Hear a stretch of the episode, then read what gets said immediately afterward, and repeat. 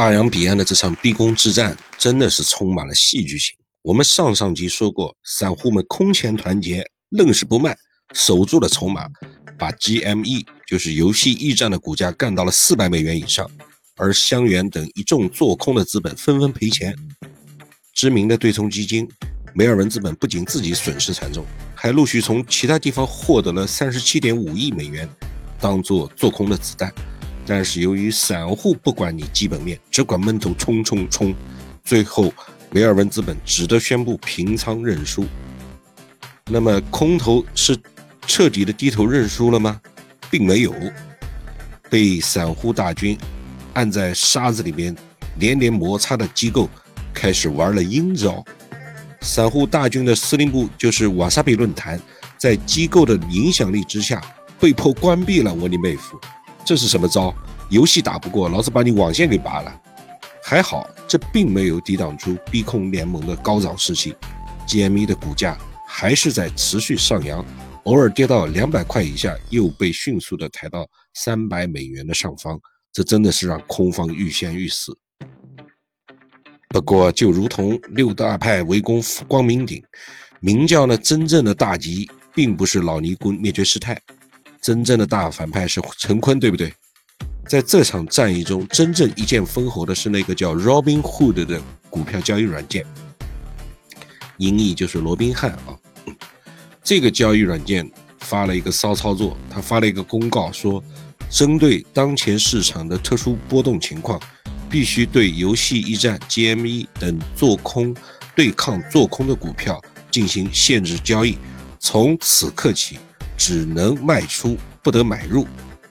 散户联盟只能眼睁睁看着股价一路回落到一百一十，跌幅高达百分之七十五，账面的市值在不断的烟消云散之中。这一击令多方联盟元气大伤。Robinhood，你是玷污了侠盗罗宾汉的名义啊！连 CNN 都看不下去了，直接连线 Robinhood 的老板。在记者的逼问之中，这个老板舔着脸说。这是为散户好，哼哼，老子让你亏钱是怕你钱太多吃出高血脂，这是多么体贴的老板，多么伟大的人性啊！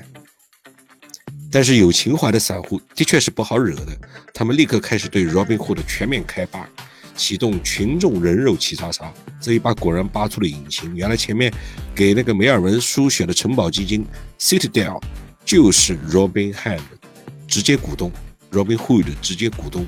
就是那个交易软件，而根据 Robinhood 内部员工的冒死爆料，据说该公司正准备申报上市，需要融资，自然得去舔那些机构大佬，所以很自觉地当起了散监。注意啊，是散监，就是散监，不是汉奸。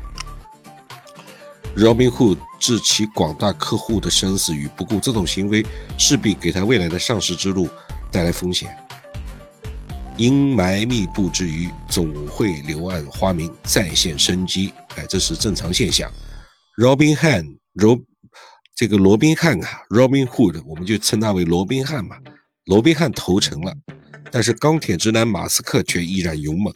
他果然再次站出来抨击空方，而且还有一个最年轻的女议员科特兹也公开发文支持散户，认为 Robin Hood 的行为不可原谅。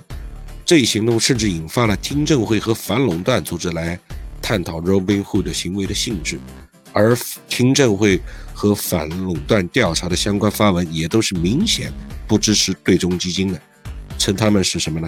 是历史悠久的掠夺者。截至目前呢，所有的对冲基金都是血亏，最低的亏损也超过了百分之十五，有的高达达到百分之三十以上。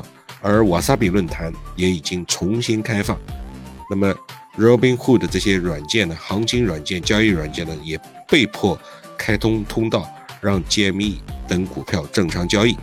GME 的股价又恢复到四百美元的上方。这个时候已经是周末了，那么美股也好，A 股也好，也都停止交易了。这一战的意义呢，其实已经超越了它本身，它再一次让人们开始思考，有没有必要修改资本市场的游戏规则。对冲基金和做空模式是否有足够的理由继续存在？他们的贡献和掠夺是否相称？做空机构们只是躲在角落里瑟瑟发抖，还是已经在酝酿下一次的偷袭？